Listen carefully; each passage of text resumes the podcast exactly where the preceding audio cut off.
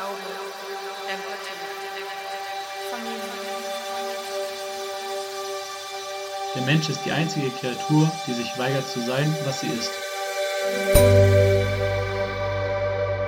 Mit diesem Zitat von meinem Lieblingsautor und Philosophen Albert Camus möchte ich euch herzlich willkommen heißen zur neuen Folge des Psychologie-Podcasts Wieso wir. Hier möchten wir euch Alltagssituationen psychologisch erklären und euch Tipps mit auf den Weg geben. Das heutige Thema ist die Selbstakzeptanz. Vielen Dank für das Intro. Ganz herzlich willkommen auch von meiner Seite. Ich denke, dass das Zitat sehr selbsterklärend ist, möchte dem Ganzen aber noch hinzufügen, dass die Unfähigkeit, sich bedingungslos als die Person zu akzeptieren, die man ist, sehr fatale Folgen für die Gesundheit haben kann, wie beispielsweise Depressionen oder unkontrollierbaren Ärger. Und dementsprechend ist Selbstakzeptanz von sehr hoher Bedeutung, damit wir glücklich durchs Leben gehen. In diesem Kontext ist auch der Begriff der Achtsamkeit von hoher Bedeutung und dazu möchte ich diesen kurz erklären. Achtsamkeit ist einfach die Fähigkeit, die Situationen und Umgebung wahrzunehmen, ohne irgendwelche Urteile zu treffen und dabei auch in der Lage zu sein, verschiedene Perspektiven wahrzunehmen und auch entscheiden zu können, aus welcher Perspektive ich jetzt möglicherweise diese Situation betrachten möchte.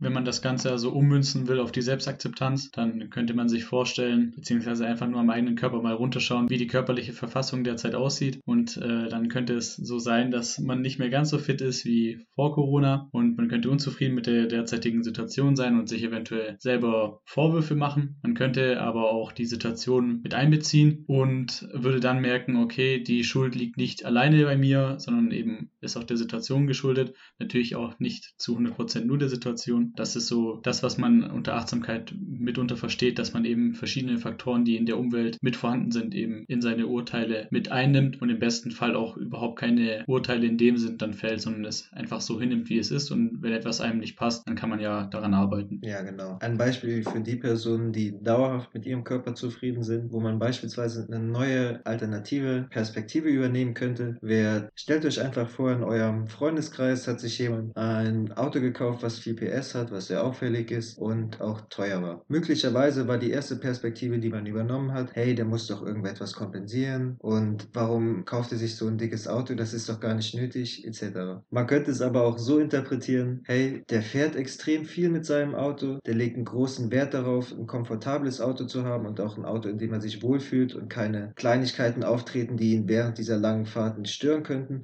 und deshalb hat er sehr viel Geld in das Auto investiert. Und das Auto mag auffällig sein, aber aber vielleicht gefällt es ihm einfach und es ist ihm auch nicht ein Mittel dazu, die Aufmerksamkeit anderer zu erzwingen oder zu bekommen, sondern einfach, weil es ihm gefällt. In dem Zusammenhang kann man auch äh, nochmal erwähnen, dass wir als Menschen sowieso immer dazu geneigt sind, dass wir den Menschen, der in der Situation steckt, immer überbewerten. Also dass, dass dieser Faktor sehr wichtig ist und die Situation selbst meist unterschätzen. Heißt in dem Fall, dass wir darauf schließen, dass diese Person mit dem neuen Auto ein Prolet ist und sich deshalb dieses Auto geholt hat, wir aber die Situation beispielsweise durch berufliche Notwendigkeit, äh, sich dieses Auto geholt zu haben, dass wir diese eben außer Acht lassen. Durch Achtsamkeit können diese Gegebenheiten eben neu interpretiert werden, beziehungsweise wir sind wieder in der Lage, mehrere Perspektiven einzunehmen und quasi das Ganze von mehreren Perspektiven auch zu betrachten. Dadurch kommen wir auch weg davon, dass wir Leute oder auch uns selbst verurteilen und nehmen die Dinge eben so auf, wie sie wirklich sind. Durch diese Achtsamkeit, die wir dann entwickeln, im besten Fall, können wir auch eine erweiterte Kompetenz erreichen, dadurch, dass wir uns auch besser in andere Personen hineinfühlen können. Wir haben aber auch Möglichkeiten der Kreativität, dadurch, dass wir einfach Blickwinkel sehen, die wir davor eventuell gar nicht wahrgenommen haben. Und auch die Gefahr für einen Burnout beispielsweise sind äh, deutlich niedriger. Dadurch, dass wir eben nicht mehr auch uns persönlich diesen Druck machen, beim Beispiel des Körpers beispielsweise, das wir ja vorhin hatten. Wir bemerken also, dass Achtsamkeit ein Grundgerüst ist für die Selbstakzeptanz. Und auf diesem Grundgerüst aufbauen gibt es noch verschiedene weitere Faktoren, die auch von hoher Bedeutsamkeit sind, um unsere Selbstakzeptanz zu steigern. Und ich werde jetzt auf den ersten davon eingehen, und zwar ist das die Authentizität. Jemand, der authentisch ist, ist jemand, der durch das Leben geht, ohne sich Gedanken darum zu machen, von anderen negativ verurteilt zu werden. Sprich, er lebt so, wie er ist und es fühlt und versucht nicht in eine vorgeschriebene Rolle zu passen. Hierbei spielt die Achtsamkeit folgende Rolle, und zwar diese, dass man in der Lage ist, mehr im Moment zu sein und dadurch automatisch auch authentischer ist. Denn wenn ich im Moment bin, dann fange ich nicht an, mir Gedanken zu machen, wie ich handeln sollte, sondern ich tue es einfach von innen heraus. Und dadurch, dass diese Menschen halt im Moment leben, richten sie auch nicht ihre Aufmerksamkeit darauf, die Anerkennung von anderen zu bekommen um möglicherweise etwas zu kompensieren, wie ihr fragiles Selbstwertgefühl zu stärken. Wenn ich mich jedoch so verhalte, wie ich denke, dass es von anderen erwartet wird oder wie es von anderen als gut beurteilt wird, dann führt das dazu, dass ich möglicherweise meine eigenen ehrlichen Gefühle unterdrücke und dadurch auch beispielsweise die Anerkennung, die ich erhalten würde, durch das Vorgeben, eine gewisse Person zu sein, für mich nicht annehmen kann, weil ich innerlich weiß, dass ich die Qualitäten etc., die ich vorgebe, nicht auf mich beziehen kann, was im Endeffekt dazu führt, dass mein Selbstwertgefühl verringert wird. Also kurz gefasst, selbst wenn ihr euch dann so verhaltet, wie ihr denkt, dass andere es für gut finden, wenn ihr dann Lob dafür erhalten solltet, dann fühlt ihr euch danach sowieso nicht besser, also bringt es euch nichts. Und dazu gab es auch ein Experiment, das in der Studie auch angeführt wird. Und zwar ging es ja dabei um verschiedene Wörter, die aufgezeigt wurden, die, ja, wobei recht schwierige Wörter in Anführungszeichen verwendet wurden. Und dabei gab es zwei Gruppen. Einmal gab es äh, die Leute, die quasi echte Wörter vorgelegt bekommen haben, die aber recht kompliziert klingen. Und die sollten dann sagen, wie viele von diesen Wörtern die kennen. Und dann gab es eine andere Gruppe, die hat eine andere Liste bekommen mit anderen Wörtern. Da war es aber jedoch so, dass es diese Wörter gar nicht gab. Und dann wurde eben gefragt, okay, wie viele dieser Wörter kennen Sie? Und am Ende wurden alle Leute, also in beiden Gruppen, wurden dafür gelobt, dass sie eben diese Anzahl an Wörtern kannten oder eben nicht kannten. Und was dabei dann interessant war, ist, dass die Gruppe, die die echten Wörter hatte und sagen wir mal als Beispiel jetzt drei von zehn Wörtern nur kannten, die waren dann trotzdem in gewisser Weise stolz auf sich, dadurch, dass sie eben zumindest diese drei Wörter kannten. Auf der anderen Seite war es aber so, dass wenn die Leute in der Gruppe waren, wo es gar keine echten Wörter waren und äh, sie aber gesagt haben, dass sie fünf dieser Wörter kennen, dann hat das Lob quasi nicht geholfen, weil sie ja in sich selbst eigentlich schon wussten, dass sie die Wörter gar nicht kannten, können sie ja auch nicht, da es diese Wörter gar nicht gab. Es wurde nicht aufgedeckt, beziehungsweise den, den Probanden wurde nicht gesagt, dass es diese Wörter gar nicht gab, sondern es wurde, also sie wurden einfach nur gelobt, aber trotzdem hat man eben sehen können, dass dieses Lob gar nichts ausrichtet. Zudem wurde in dieser Studie auch herausgestellt, dass ähm, bei einer achtsamen und ehrlichen Antwort die Person generell häufiger als charismatisch und authentisch eingestuft wurden oder wahrgenommen worden sind. Und das möchte ich an einem anderen Beispiel verdeutlichen. Und zwar, wenn ihr auch wieder in eurem Freundeskreis, weil es einfach am besten passt, ähm, stellt euch einen Freund von euch vor, der eigentlich immer ganz, ich sage jetzt einfach mal leger gekleidet ist, also völlig normal, Jeans, T-Shirt, vielleicht mal zum Feiern Hemd oder so. Und auf einmal kommt er mit einem kunterbunten Hut an, an dem Federn sind und drei Ringe hinten dran hängen. Und äh, der, die erste Reaktion ist von euch möglicherweise, was ist denn mit dem los? Vielleicht ist es auch eine fremde Person und ihr seht die Person und ihr verurteilt möglicherweise oder fragt euch einfach, was mit dem los ist. So, dann redet ihr mit der Person und sagt beispielsweise, hey, ein interessanter Hut. So, diese Aussage interessanter Hut kann in beide Richtungen interpretiert werden. Wenn die Person jetzt selber sagt, ja, wirklich, findest du? Weil ich war mir nicht sicher, ob der wirklich schön aussieht und dann seid ihr eher der Meinung später, nachdem ihr mit der Person geredet habt, hey, also auch wenn sie den Hut vielleicht schön findet, irgendwie passt das nicht zu der Person und das wirkt halt nicht authentisch. Wenn die Person jedoch sagen würde, ja, danke, finde ich auch, ich fand ihn einfach so cool, ich musste den Hut haben, dann seid ihr eher dazu geneigt zu sagen, wow, auch wenn das nicht mein Stil ist, finde ich es irgendwie cool, dass die Person ihr eigenes Ding macht und halt einfach charismatisch und authentisch ist, wo wir darauf jetzt wieder zurückgekommen sind. Heißt, wenn ihr halt einfach authentisch handelt, werdet ihr auch nicht von anderen Personen oder zumindest wesentlich seltener negativ verurteilt. Irgendwo gibt es immer jemand, der was zu meckern hat, aber daran sollte man sich auf keinen Fall orientieren. Da gebe ich dir auf jeden Fall recht. Trotzdem glaube ich, dass es recht schwierig ist, das Ganze auch wirklich eins zu eins im Alltag umzusetzen und sich wirklich äh, dauerhaft loszulösen von dem, was andere denken könnten. Und ich denke, gerade in Zeiten des Internets ist es leicht, sich dahin verleiten zu lassen, dass man eben Dinge tut, von denen man denkt, dass andere Da einen dafür bewundern. Ja, auf der anderen Seite möchte ich aber auch noch darauf eingehen, dass ähm, es nicht immer nachteilig ist, wenn man vorgibt, eine andere Person zu sein, beziehungsweise seine eigene Selbstdarstellung manipuliert. Und zwar kann es zum Beispiel so sein, dass man dadurch sich selber in eine Richtung leitet, in der man gerne sein würde. Wo das Ganze effektiv sein kann, ist, wenn man beispielsweise schlechte Angewohnheiten besitzt. Und zwar ist man unzufrieden damit, dass man raucht. So, man hat auch die Motivation zwar nicht genug, um es wirklich zu tun, aber man möchte eigentlich nicht mehr rauchen und ist in seiner Sucht da irgendwie gefangen. In diesem Fall kann ich meine Selbstdarstellung dann so manipulieren, dass ich beispielsweise einen Tag lang so lebe, als wäre ich ein Nichtraucher. Wenn mich Personen fragen, ob ich rauchen gehe oder ob ich mitkomme oder ob ich auch eine Schachtel Zigaretten von der Tankstelle brauche, dann sage ich halt einfach nein. Und ich mache an diesem Tag alle diese Erfahrungen als Nichtraucher und verbinde dann auch die damit einhergehenden Konsequenzen damit. So, und wenn sich das Ganze dann so weit durchsetzt, dass ich merke, dass das ja vielleicht eigentlich auch schön ist, kann es sein, dass sich mein Verhalten dahingehend verändert. Hier geht es aber dann nicht darum, sein eigenes Verhalten zu manipulieren, um andere zu beeindrucken oder von ihnen Anerkennung zu erhalten, sondern einfach darum, dass man halt sich selber optimieren will.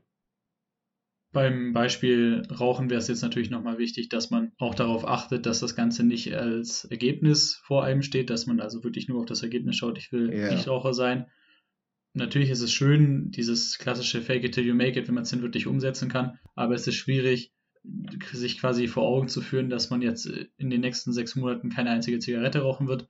Und da ist der Prozessfokus meistens recht hilfreich, dass man sich eben sagt, okay, ich rauche morgen keine Zigarette und dann hat man morgen eben keine Zigarette geraucht, dann versucht man das Ganze nochmal für den nächsten Tag und so weiter. Also ich habe da sogar eine eigene Erfahrung, fällt mir gerade ein. Ich weiß gar nicht, warum ich das nicht angeführt habe.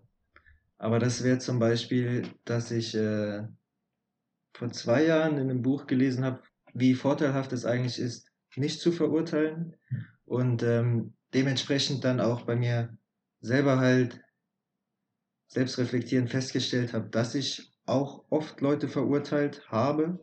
So, das hat sich schon deutlich gebessert. Ich sage nicht, dass ich zu 100% keine Leute verurteile, dann wäre ich jetzt auch nicht mehr authentisch. Aber ich habe dann zum Beispiel in Situationen, wo ich aktiv festgestellt habe, dass ich gerade jemanden verurteilt habe, zu mir selbst gesagt, hey, du verurteilst keine Menschen, vielleicht, du hast keine Ahnung, durch was die Person gerade durchgeht, du weißt nicht, wie es innerlich in der Person aussieht, du weißt auch nicht, warum eine Person sowas macht und deshalb versuche ich nicht zu verurteilen. Und ich habe mich da zum Beispiel so selbst manipuliert, dass ich gesagt habe, ich verurteile keine Menschen. Und das hat dazu geführt, dass ich jetzt halt wesentlich weniger verurteile und da mich auch auf jeden Fall drüber freuen kann. Hat das recht schnell geklappt oder hat das äh, so eine gewisse Zeit gebraucht? Das ist immer so schubweise passiert. Heißt, es gibt Tage, wo oder Wochen, in denen du wirklich das irgendwie wieder komplett aus dem Auge verlierst. Und dann gibt's Wochen, in denen das halt wirklich super klappt.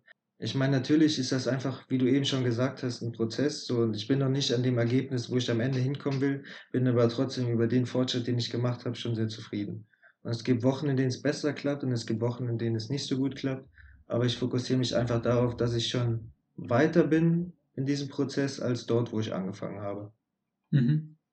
Ja, ich denke, es ist auch wichtig, dass man eben für sich selbst auch merkt, dass man nicht von heute auf morgen diesen Prozess quasi hinter sich bringen kann und dass es auch vollkommen normal ist, dass man mal Fehler macht und sich davon nicht demoralisieren lässt.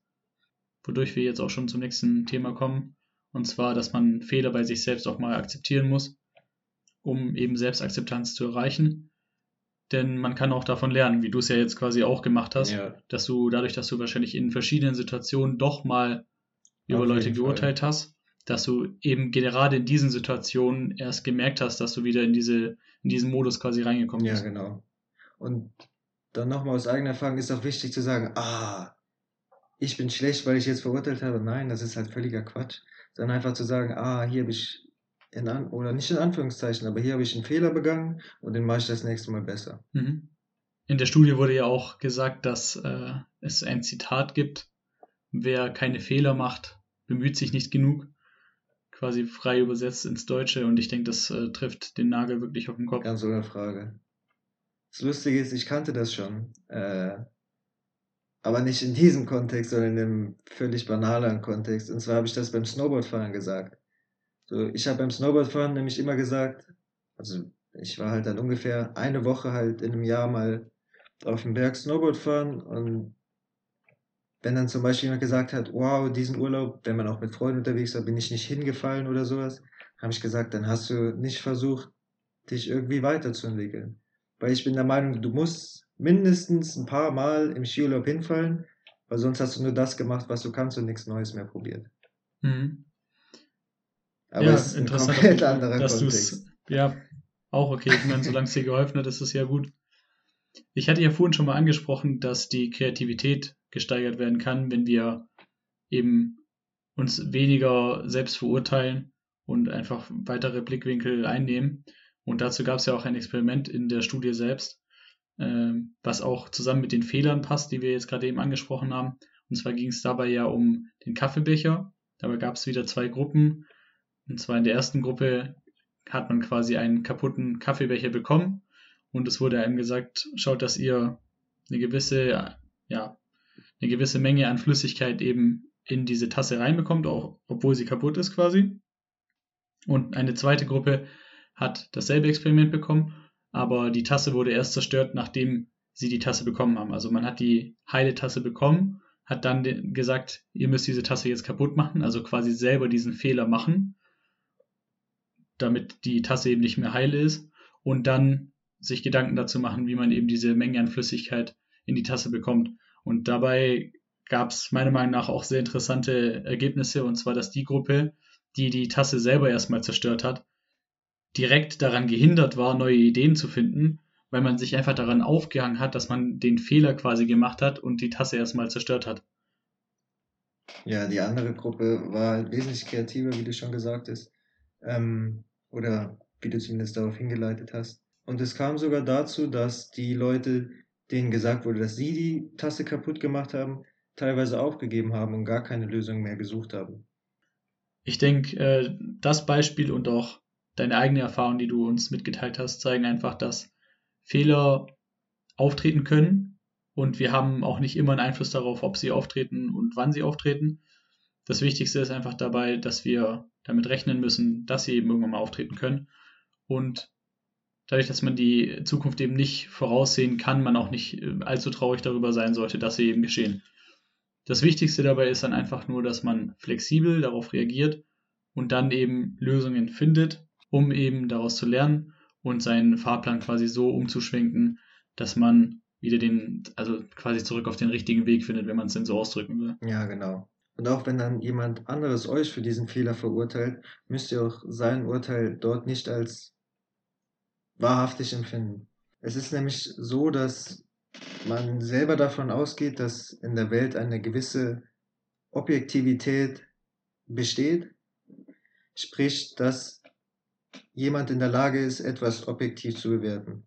So, ich will nicht ausschließen, dass manche Leute zu einer sehr hohen Prozentzahl in der Lage sind, dies zu tun, aber es ist halt nicht immer so, weil wie wir schon in der letzten Folge darauf eingegangen sind, ist es immer von einer subjektiven Verzerrung halt beeinflusst. Das hängt mit Erfahrungen, Erinnerungen etc. zusammen, die diese Leute halt gemacht haben und dementsprechend auch die Sichtweise beeinflussen. Wenn ich aber jetzt davon ausgehe, dass diese objektive Bewertung auch besteht, kann es sein, dass ich halt die Meinung anderer als selber objektiv sehe, was ich aber nicht tun sollte. Heißt, eine Abwertung von anderen sehe ich als wahrhaftig an und sage, okay, die haben recht, ich bin wirklich kein guter Mensch, schlecht, was weiß ich, minderwertig. Aber lasst euch davon dann nicht herunterziehen, sondern haltet immer im Hinterkopf, dass auch die Wahrnehmung der anderen Personen subjektiv sind und sie nicht die komplette Wahrheit aussprechen können. So, und ein Grund dafür, dass wir halt auch in dieser Subjektivität gefangen sind, ist, dass wir in unserem Leben ganz oft mit äh, Kategorien konfrontiert sind, die ähm, uns sozusagen zu einer gewissen Person machen, weil viele Leute halt in starre Kategorien einfach zuordnen. Das wird zum Beispiel Kategorien wie, was man sportlich erreicht hat, was man akademisch erreicht hat, was man für ein Familienvater ist, was für eine Familienmutter ist, etc. So, und dadurch ist man auch wieder beeinflusst, weil man automatisch vielleicht schon in eine Kategorie einordnet, anstatt, wie wir am Anfang gesagt haben, ganz viele Perspektiven und Kontexte betrachtet und sich erstmal überlegt, ob es überhaupt Kategorien gibt. Weil ich bin der Meinung, dass sie nicht vorteilhaft sind.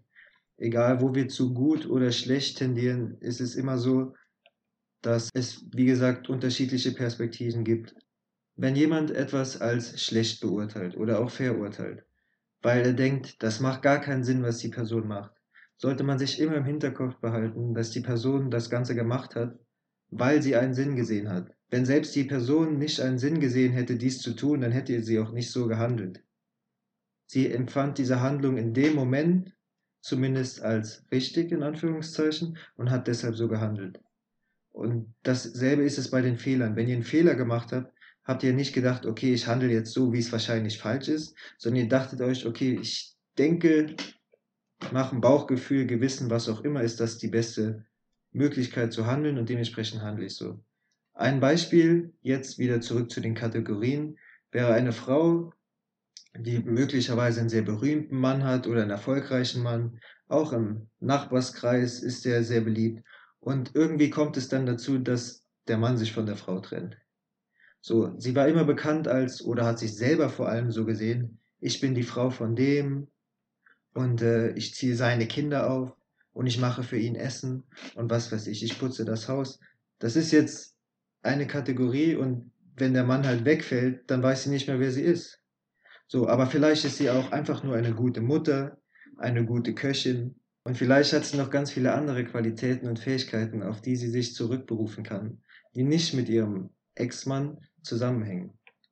Ja, also ich denke, da wird auch deutlich, wieso diese Rollenwahrnehmungen und dieses Kategoriedenken so fatal für die Selbstakzeptanz sein können. Weil wenn ich mich selbst eben nur als den Partner von der anderen Person sehe und nicht als eigene Person mich stark identifiziere, dann kann es eben dazu kommen, dass wenn beispielsweise eben eine Trennung äh, auftreten sollte, dass ich dann so ein bisschen das Gefühl habe, dass ich mich selbst verloren habe, obwohl ja mit der eigenen Person erstmal nicht so viel passiert ist wahrscheinlich. Und ja, das ist halt mitunter das größte Problem darunter, wieso wir uns von diesen Rollen möglichst lösen sollen, beziehungsweise wenn wir schon welche belegen, dass wir uns viele verschiedene Rollen zurechtlegen, in denen wir uns überall drin sehen und nicht sagen, ich bin nur die Mutter oder ich bin nur die Ehefrau oder der Ehemann oder was auch immer. Ja, genau. Heißt also einfach sich selbst darauf fokussieren, welche Qualitäten man hat. Es ist vielleicht am Anfang auch etwas komisch zu sagen, okay, ich bin der Freund, auf dessen Meinung man Wert legt oder ich bin die Person, die dies und das gut kann. Das kann sich komisch anhören, aber das ist schon in Ordnung, wenn man seine eigene Stärke anerkennt und dazu auch steht. Weil nur weil man dies tut, ist man ja nicht ab sofort arrogant, eingebildet oder was auch immer. Da gehe ich auf jeden Fall mit. Und was man dabei auch nicht vergessen soll, was so ein bisschen implizit schon mit drin gesteckt hat in den Aussagen bisher, ist, dass wir neue Seiten von uns selbst entdecken und kennenlernen müssen damit wir auch sehen, dass wir eben nicht nur in dieser einen Rolle gefangen sind, sondern dass wir viel mehr sind als diese eine Rolle, die wir eben zurzeit haben. Und dass wir auch nicht die Summe der Erfolge und Fähigkeiten und ja, Berufe sind, die wir eben ausüben. Und das Ganze soll eben dabei dann dazu führen, dass wir uns selbst in weiterem Maße kennenlernen und ja, dadurch eben auch diese Selbstakzeptanz, von der wir die ganze Zeit reden, erreichen.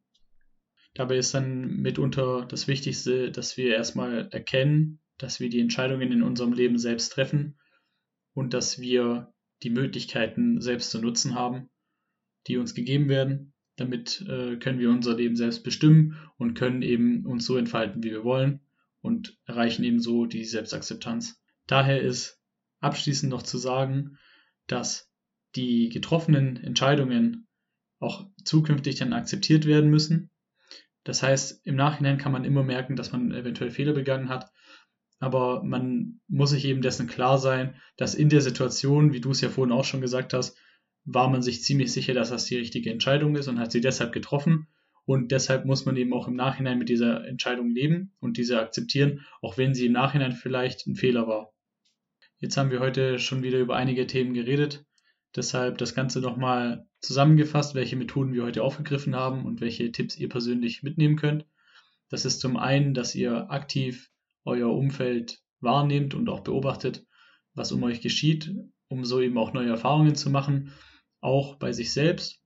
Heißt, wie habe ich mich selbst verändert, dass wir eben aus diesem Schubladendenken so ein bisschen rauskommen Dann der zweite Punkt, worüber wir auch geredet haben, war das Selbstbild, dass es eben kein festes Bild ist, was so in Stein gemeißelt ist, sondern wir uns selbst immer als Person in Bearbeitung sehen sollten. Heißt, dass wir immer in diesem Prozess sind und stetig versuchen, besser zu werden und eben nicht den Anspruch haben sollten, dass wir heute schon perfekt sind. Des Weiteren ist es, wie schon angesprochen, wichtig, dass ihr erkennt, dass es unterschiedliche Perspektiven gibt und dann auch, nachdem man dies erkannt hat, in der Lage ist, sich die unterschiedlichen Perspektiven anzugucken und demnach zu entscheiden, was für die eigene Person oder die Entwicklung der eigenen Person am vorteilhaftesten ist, womit ich mich vielleicht auch am besten selber akzeptiere und ein generelles Verständnis davon entwickle, wie viele unterschiedliche Alternativen es gibt, auch wieder bezogen auf den Kontext. Zudem sollte man, wie schon angesprochen, seine Fehler akzeptieren und eine Möglichkeit, um dies besser zu tun, ist es zum Beispiel das Ganze mit Humor zu machen, wie wir das auch hier ganz äh, vorbildlich vorleben. und zwar, ähm, da bist du darauf eingegangen, das Vier-Ohren-Prinzip äh, anhand, anhand des Beispiels der Suppen zu erklären und äh, warst halt erzürnt darüber, dass die Suppe, wenn ich mich nicht irre, braun war. Ähm, es war nicht die Suppe, es war die Soße, aber ja. War die Soße? Okay, ja. es war die Soße.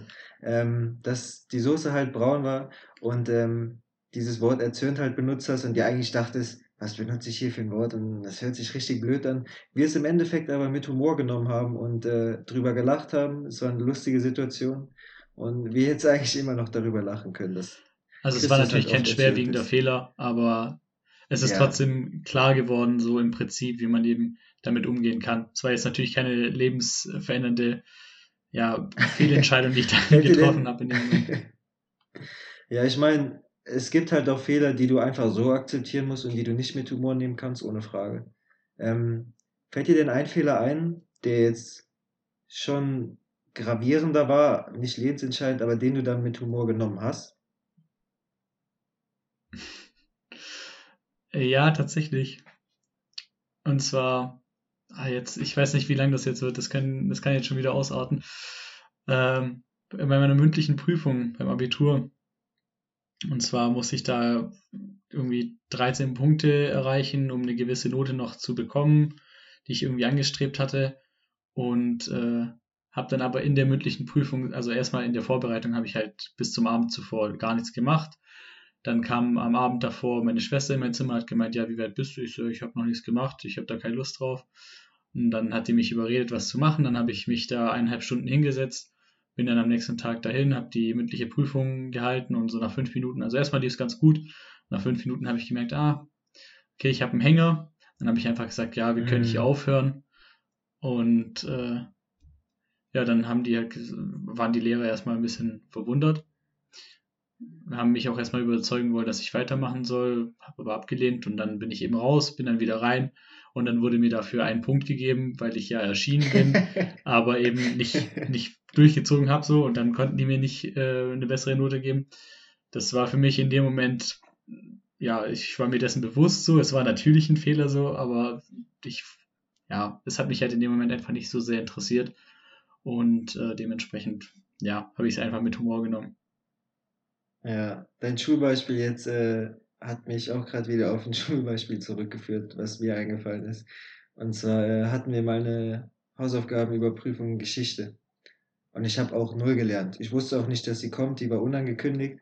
Ähm, und ich wusste schon, welchen Fehler ich gemacht habe, und zwar nicht zu lernen. Und ich wusste wirklich nichts. Das waren Abfragen von Daten etc. Mhm. Also ich hätte raten können, aber es hat halt nichts gebracht. Und äh, habe es dann halt auch insofern mit Humor genommen, dass ich in der siebten Klasse war das dann halt lustig. Ja, gut. Ähm, ja. bei, ich weiß schon, woraus äh, hinausläuft. Bei, was ist, sagen wir, 500 vor Christus passiert, dann habe ich halt geschrieben, es regnete. So, ich habe halt was geschrieben, was nicht falsch war, aber äh, ja. Ja. Hat der Lehrer oder die Lehrerin dir in dem Moment denn zumindest noch so ein paar Trostpunkte gegeben? Weil manchmal gibt es nope, ja. Das wird eine straighte 6. Schade. Ja, hätte ich man weiß, aber schon also mal so ein paar Kreativpunkte geben ja, können. Ja, also ich wäre als äh, Lehrer wahrscheinlich auch äh, jemand, der dann sagt, okay, irgendwo kriegst einen kleinen Punkt. Ähm, Wird halt eine 5 minus. aber ich bin mir sicher, aber ich bin mir sicher, dass sie gelacht hat beim Korrigieren.